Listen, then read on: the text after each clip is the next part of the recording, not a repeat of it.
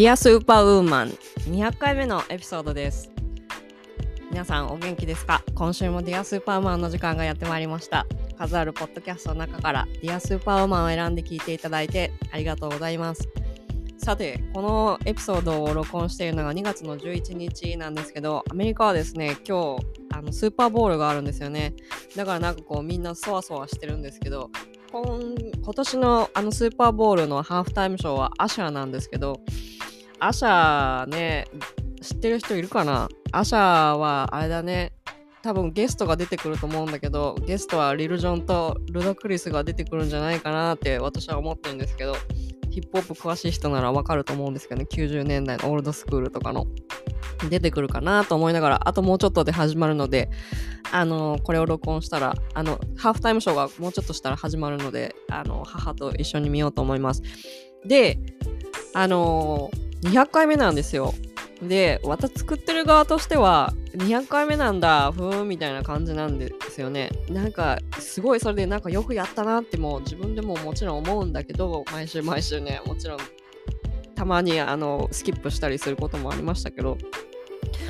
なんかねこの番組進化してないようで進化してたりとかやってるうちになんかいろいろ分かってること分かってくるとことかあったりとかしていろいろ面白いなって思いながら自分のなんかこう変わらないところやってるうちに変わっていくところ成長しているところってまあ成長してないところもあったりもするんですけどなんかそういうのはこうなんかこう自分の一部としてこうある媒体なので毎週毎週やってるからね。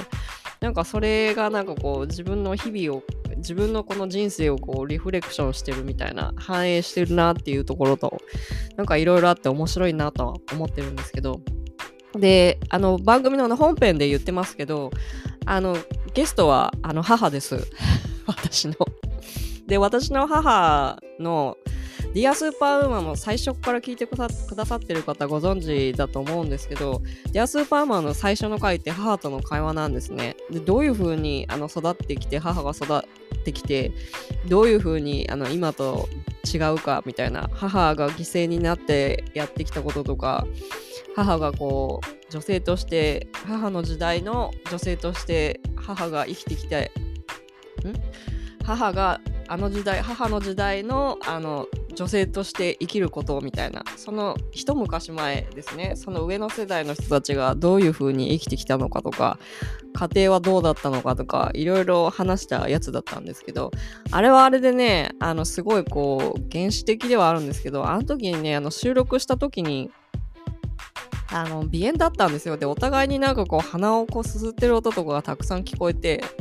あんまりあのもういいかなってやって結構プライベートなこともたくさん話してるのでもうであれはもうあのエピソードはリリースしてないんですけどまあ皆さんがご興味あったらあのリリースします再リリースしますけどね。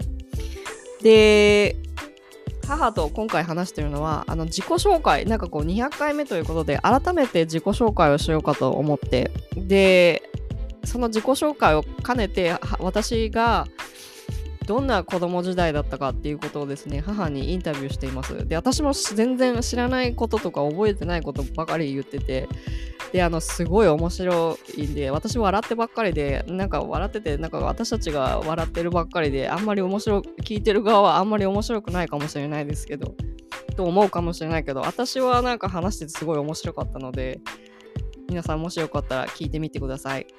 でこの話はだから私が中高だった頃のこともなんかこう来週聞いてみようかなとは思て思っているのとで、ね、母も再来週あの日本に帰りますのでなんかそれの前になんかこう話せたらな何か話せたらいいかなと思うことをちょっと話してみようかなって思っています。それではまたあのまた後で See you later!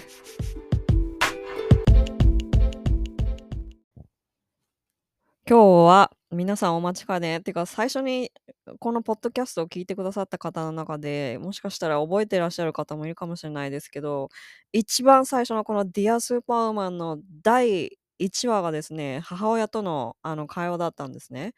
で、その母親との会話はもうあの今リリースしてないんですけど、なんでリリースしてないかっていうと、あの時ね、ちょうど家に行って、あの鼻炎だったんですよ。でね、鼻水をすする音がすごい してて だからもうなんか聞かせ聞いていただくのにとても恥ずかしいということで、今はあの第1話はあのリリースしてないんですよ。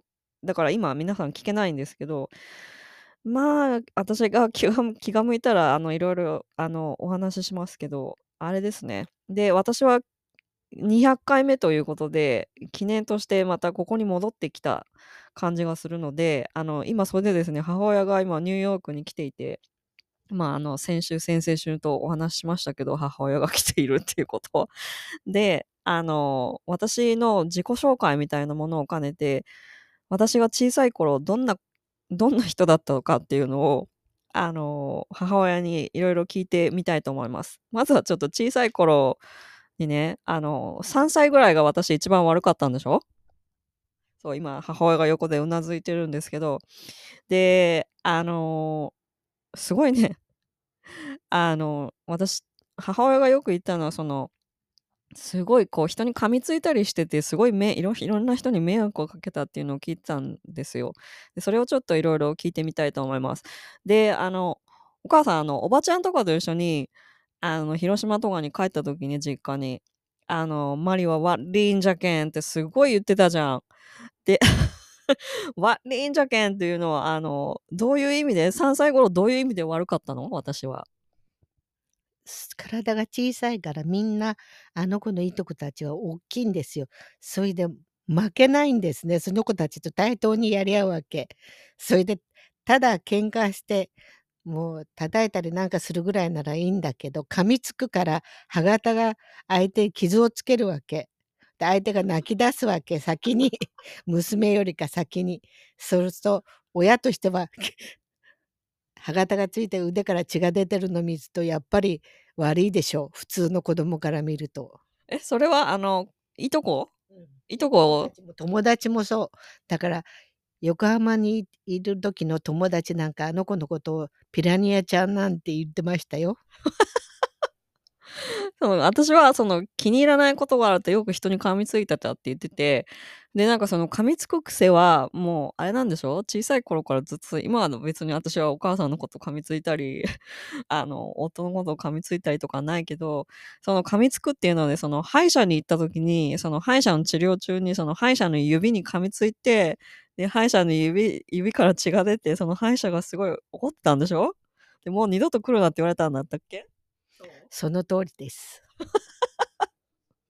それでおばあちゃんと2人でも平原山に謝ってあの行ったんだけど受け付けてもらえなくてもうあの子が虫歯になるまでほっといたら近所に小児科専門の歯医者さんができたんでそこへ連れてったら、ね、寝台にネットでこうカバーかけられて固定されてそれで治療を受けました。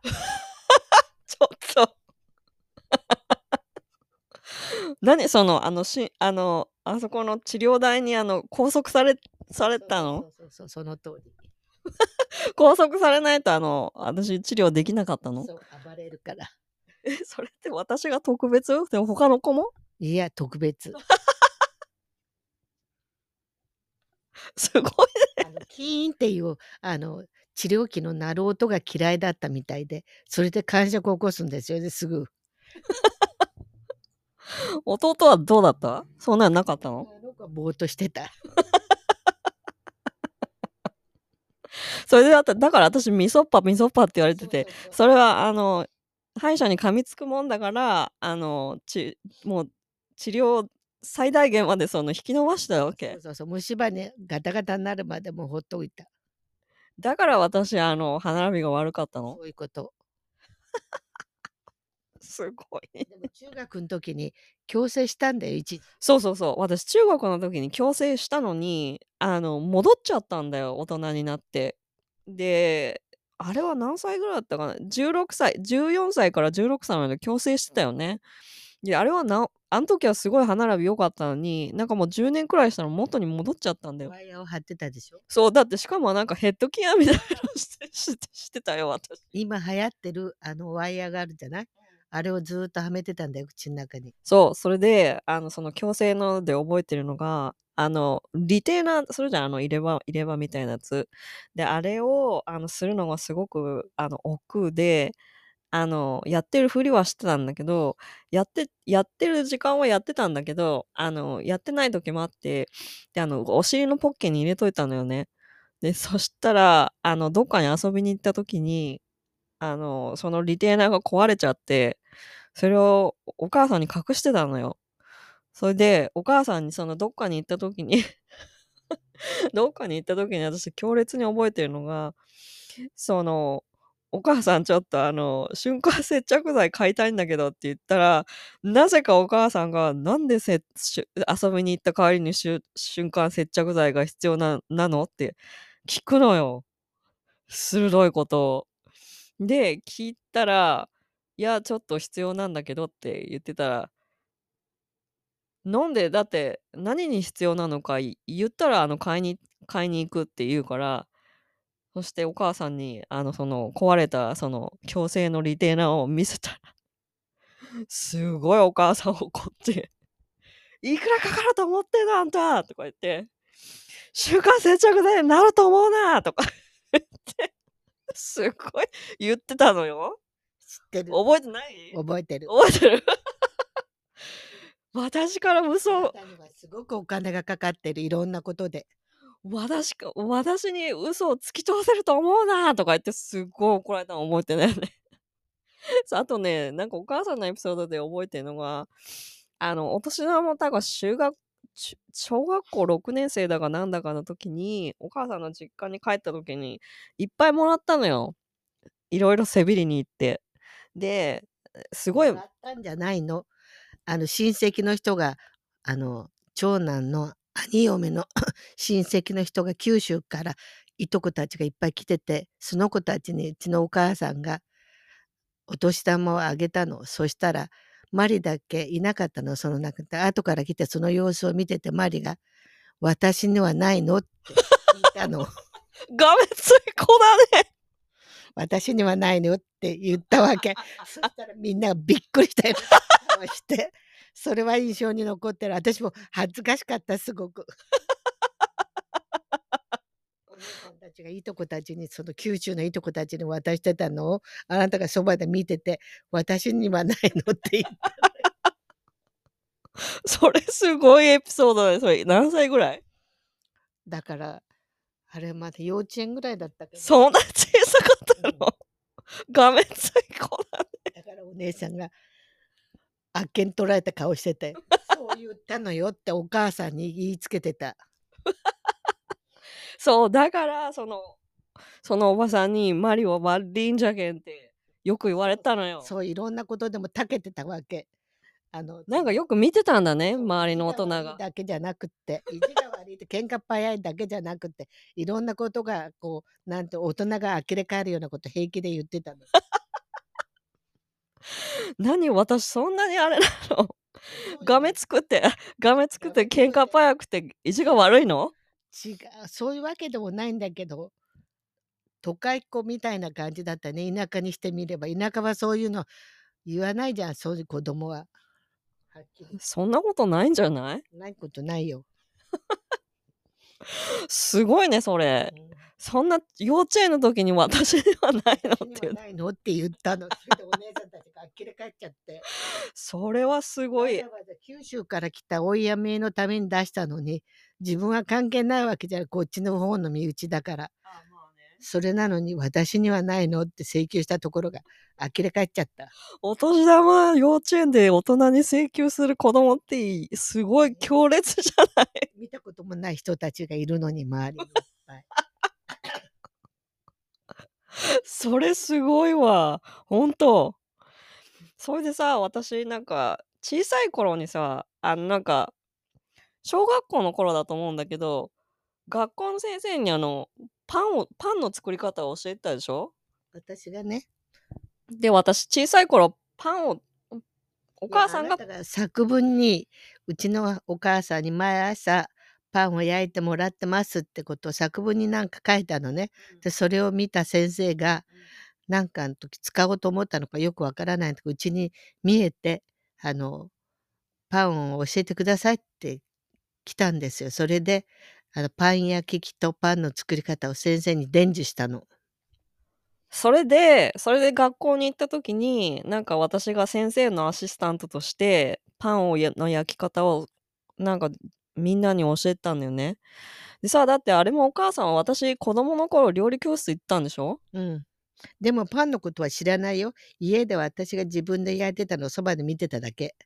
それなのに私が助手としてやってたわけ？お母さんがじゃあ先生になんかこう紙に書いて先生に渡したの？そう作り方をね。あ、そうだったんだ。でも私小さい頃だってお母さんと一緒に料理教室行ってたじゃん。うん、それは結局あなたたちが包丁を使える程度のお料理しかやってないから例えばフルーツポンチを作ったりお野菜を切ったりそういう料理しかやってないから料理らしい料理はないのよ。でも私覚えてるよ。あの、お母さんのお母さん、おばあちゃん、きみこさんに、あの、フルーツポンチと、なんか白玉を入れて、なんかそれ作ってたら、あの、きみこさんね、きみこさん料理うまいでしょ？で、きみこさん料理うまいけど、私はこんなもん食べたくないって言って、でもなんかお母さんがきみこさんに食べてみなさいよっつって渡したら、美味しい、美味しいって言ってすごい食べたの覚えてる。私は知らないそういうことは。覚えてない？それ、私の横浜の家にいた時よ。あの、白玉、白玉 の、あの、団子と、あの、フルーツパンチを作ったんだよ。確か。で、私それでだって、結構いろいろ習い事してたでしょ？うん、え絵はその3歳からやってたから？で、私なんか一人で、一人で教室に行ってたんでしょ？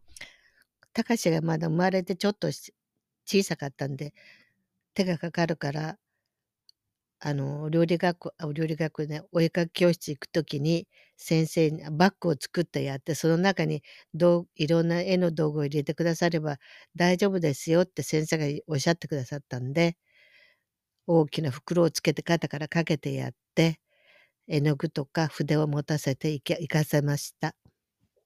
一や人で。私一人でその、だってあの家からだってその絵画教室まで20分ぐらいあるでしょ歩いて。だって3歳でそんな大きなバッグ持って一人で自分で行ってたの？言ってた。言ってました。それだけで気がかってたの、何でも。無口な子だったんだけど、あの、何でもほとんどできましたね、一人で。あ、そう。独立心、お独立心 旺盛だったのね。からそう、あの、まだね、おむつが取れるか取れないかくらい、10ヶ月かぐらいで、1歳にまだなってない時に、私と一緒に横に寝てると、おしっこの時に胸をこうやって引っ張ってましたよ。口が聞けなかった、あんまり聞かなかったから。へえ。そういう子だったの、あなたは。すごいね。私、そんな小さい頃、そんな、そんなになんかこう、人とこう、手伝おう、なんかこう、人とコミュニケーションを取ろうってしてたっていうのがすごいなと思って。私にね、こうやって胸をこう引っ張ってね、起こしてましたよ、おしっこって。え、だっておむつしてるから別にいいじゃん。泣かな、泣いてなかったの？おむつが取れる頃。取れるか取れない1歳前後ぐらい。へえ。おむつ取れるのも。あ、そう。それすごいね。それすごいエピソードかもしれない。い3歳までずっとおむつしてた。や、まあ、それは別に 人によるんだと思うんだけど。違うよ。だって、あんたの友達一緒にしたのんちゃんなんかは、幼稚園に行くまでおむつしてたもん。いや、でも別におむつ取れる取る時期って子供によって全然違うんじゃないの？それ成長、成長度合い、それおむつが取れるのってその成長が早いとか遅いとかの基準じゃないんじゃないの？のんちゃんなんか口が達者でおまさな子だったのよ。のんちゃんが誰だかわかんないんだけど。一山さんって、あの海岸にあーのんちゃんうん。あの子おし、すごいおしゃまな子。はあ、なんかそんなことあったんだね。で、私、絵は自分で描きたいって言ってたの？それともお母さんが、お母さん、でも私なんか小さい頃、正明寺、正明寺ってあの、寺に行って、で、あれを見て自分で描きたいって言ったんでしょ？そうそう、正明寺にね、もともとは正明寺のお寺があるんだけど、その裏側に、あの、なんていうのか、川みたいな浅瀬があってドブみたいなドブっていうか川だったわね。そこにザリガニがいっぱいいるのよ。でそれをみんなズボンをまくし上げたり腕を上げてそのザリガニを水の中に突っ込んで手でこう引き上げて通るのがすごいみんな盛んだったっけ。それをあなたもたかしも連れて私行ってたわけ。仕事が済んだとね。それで泥だらけになってザリガニをこうと取ってたの2人で。そしたらその帰りにそこの境内の中を通って帰ってくる時にそばに絵画教室があってそれを見たら私も行ってみたいってあんたが言ったの？じゃあ私が言ったんだね、それ。そうん、でもさ、私すごい覚えてるんだけど、A はさ、最初の先生いるじゃん。最初の先生はすごい楽しかった。いろんなことを自由にやらせてくれやらせてくれて。だけど、その先生がいなくなって、確かなんか引っ越したかが何だったかとの。あの結局ね私の、えっと、仲良くしてる奥さんの弟さんのお嫁さんがむさびを出ててやっぱり別のところで絵画教室をやってたの。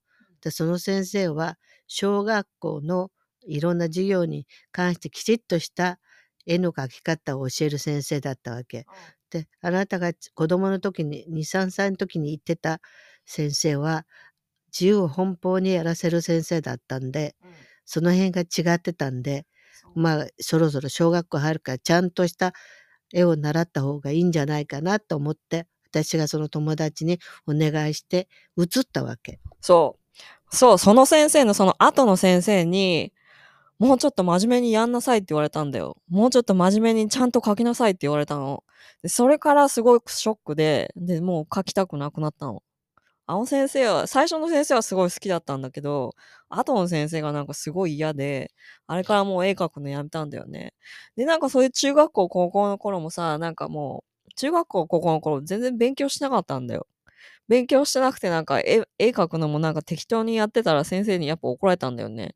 そういうんでね、なんかこう、アート、アートはすごい、アート自体は好きだったのに、なんかそういうことがね、その先生、先生に何何かしら言われてなんかすごくこう、なディスカレッジなんて落胆するようなことを言われて、でね、絵描くのやめたんだよ。でも学校の、えっと、絵のお点はすごく良かったのよ。あ、そうでしょ、うんいいんだって。そう。でも私、中高の時はね、先生にひどいこと言われたの覚えてるんだ。もうそれはもう、別に言わないんだけど、あの、なんかそれでね、なんかもう別にアートって、なんかこういう、そういう先生、先生のなんか何気ない一言で結構 傷ついて辞める人っているんじゃないかなと思うけど、私はなんかそう、小さい頃だったからね、なんかそれをすごい覚えてるんだけど、でもなんかもう大きくなってからまあ別に先生は先生でそういう風に思ったんだろうなっていう、そういうね、今はそう思うけど、そうだったんだね。なんかさ、小さい頃私あれだったんじゃないの？あの、小さい頃から私一人、一人が好きだったでしょ？あそうそう。お友達の誕生日幼稚園のお友達を誕生日会で呼んでうちの中で大騒ぎしてるのに自分が呼んだお友達が騒ぎまくるとうるさいとか言って廊下にロッキングおばあちゃんのロッキングチェアが置いてあるのでそこに座って庭に来るスズメを窓越しにじーっと見てたのねでそれを私とおばあちゃん見ててまあこの子は哲学者みたいねって言って笑ったことがあるんですよ。それがあの子が面白いなと思った始まり。今も私そうでしょ？だって一人が好きじゃん。一人が好きですね、今も。だって私考える時間とかさ、なんかこの自分、考える時間とか自分が好きなようにやってる時間とかさ、そういう時間とか確保できてないともうすごい苦しいのよ。ほんでさ、お母さん、お母さんこっち来てからさ、ああだのこうだなって近所の人の噂ばっかりだからもうちょっと一人にさせといてってなるわけ？わかる？わかる。だからもう私こ主義かなり、かなり利己主義ね。う、自分勝手ってことですか？うん。どういう意味で？さあ、どうでしょ まあ自分勝ったよね、私。一人になりたいとき一人になるから。でね、どうしてロミと私がうまくいってるかっていうと、ロミっていうのは、まあ知らない人は、あの、ロミっていうのは私のパートナーなんですけど、ロミと私がどうしてうまくいいってるかっていうと、私がロミを、あの、放っておくからなのね。で、ロミは私を放っておいてくれるのよ。で、それをお互いになんかもう分か分かってんの？そのお互いに放っておくから。それがいいんだよね。お母さんはさ、ちょっとあの、なんちゅうのかな。ああだのこうだのっていろいろ言うじゃん。だけどたまに会うんだから親子話ってあるでしょ？そう、親子話がさ、近所の人の噂話だった。話じゃないじゃない。それは近所のことを知らないだろうなって今の状態がと思う。ただなんとなく喋ってるのがあの子としては煩わしいだけ。なるほどね。まあたまには聞くけど、もう。ほとんどほとんど聞いてない。たまには聞いてるけどな。偉そうに一人で生きたみたいな顔してます。言われちゃった。まあでもそうだよね。お母さん、お母さんがいなかったら私ここにいませんからね。で、なんか小さい頃のストーリーなんかありますか？中学校、高校とか。大学、大学になるとだってもうね、北海道にいたから寂しかったんじゃない？いや、そんなことはないよ。私も大学に来るとき、うちの、私の母もかなり私を自由にさせてた。信じてくれたっていう方が正解かもしれないけど、東京に一人で出して、親戚も身内も全然いないのに、一人で出してくれたから、す親子ともどもそういう気質かもしれないね。そういうのが、じゃあ、なんか放っておいてくれるっていうのはあるのかもしれないね。そう放っておくっていうのはその信じてるってことなの？そうそう、信用してるってこと。そしたらお母さんこっちにはもう一日中私の後ろをこう、まとわりついてくるのは信じてないってこと？まとわりついてるわけじゃないじゃない。別に。そんなさ、50もなる女をなんでまとわりつくのよ。だってなんかもう、あれだのこれだのって後ろにずっとくっついてくるから来てなんかこれはどうすんの？ああすんの？これはどうすんの？とか。大人大人としての、大人としてのもう、一丁前の人になってるから、どんなことができるかなって見て、見てみたい。あ、そう見てたの？そうそうそうそう。もうできてたでしょ？まあね、偉くなったなとは思いました。やっぱりね。ありがとう。またこれはあの後編として私が中学校高校はどんなだったかっていうのをまた来週あの続きで話したいと思います。それではまた来週。中学校高校の話を知らないな、全然あなたの。じゃあこれで話終わっちゃうじゃない。全然知らない。でも私悪かったと思うよあの頃。えでも私お母さんと言ったじゃんお母さんと喧嘩してあの中学校思春期の時にお母さんとすごい怒鳴り合いの喧嘩をしてすごく頭にきてあの壁壁に向かってあの走って飛び蹴りを壁にしたら壁に穴が開いたっていうのはすごい覚えててでもそれをあのあの穴が穴が開いたところにあのカレンダーを貼ってそれをお母さんに隠してたのよねしばらく。あ、わかんない。なんでこんなとこカレンダーが貼ってあるんだろうなと思って取ってみたら 穴が開いてた。そう。で、それを、それをバレたのが多分ね、2年か、1年か2年くらいバレなかったんだよ。あなたのとこも、たかしの部屋もみんな穴が開いてた。そう。あのね、すごいお母さんと喧嘩したの覚えてる？あの、あれよ。息子も同じ。そう。だって私お母さんと喧嘩して、あの、覚えてるのがお母さんと喧嘩して、あの私、お母さんから窓に落とされたのを、窓から投げ落とされたの覚えてるんだけど、落としてないよ。あなたが自分で飛び降りたのよ。怒ったらあなたが私から逃げようと思って窓から下に庭に飛び降りたのよ。まあそんな親子話はまた次もしたいと思います。それではまた来週。See you later!